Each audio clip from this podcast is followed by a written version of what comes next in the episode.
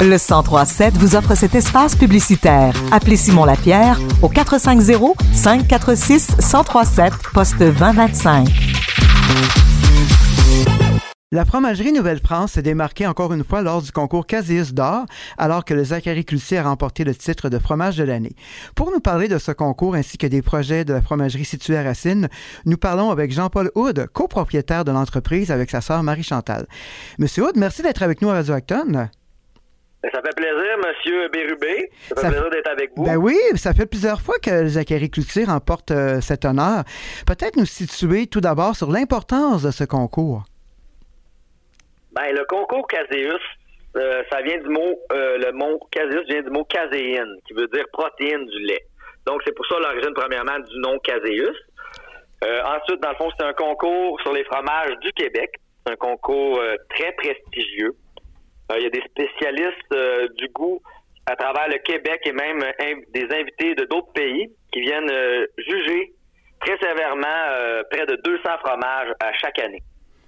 Euh, je dirais que c'est un concours de qualité internationale. Donc, quand on remporte des prix, là, c'est- ça a vraiment une résonance une crédibilité. Oui, euh, énormément, énormément. Et, et pourquoi, euh, M. Houd, le Zachary Cloutier remporte tant d'honneurs année après année? C'est quoi sa spécificité ou son caractère unique? Ben, dans le fond, je vais vous parler un peu de sa, son histoire, pourquoi on l'a appelé le Zachary Cloutier, etc. Dans le fond, c'est notre premier fromage qu'on a créé. Euh, il porte le nom d'un de nos ancêtres. Euh, ça nous rattache beaucoup à, à notre passé, à nos racines. Euh, dans le fond, lui, c'est le descendant de plusieurs Québécois. Fait que ça relie beaucoup de personnes en même temps, côté euh, marketing.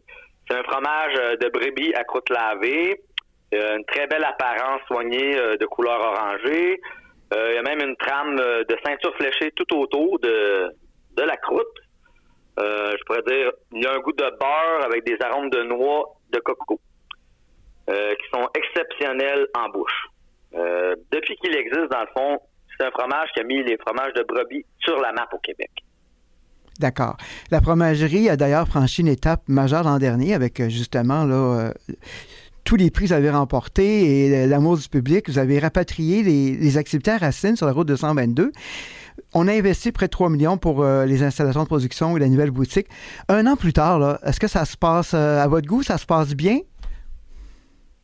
Euh, ben, dans le fond, pour rattraper un peu l'histoire que moi et ma soeur, on a démarré.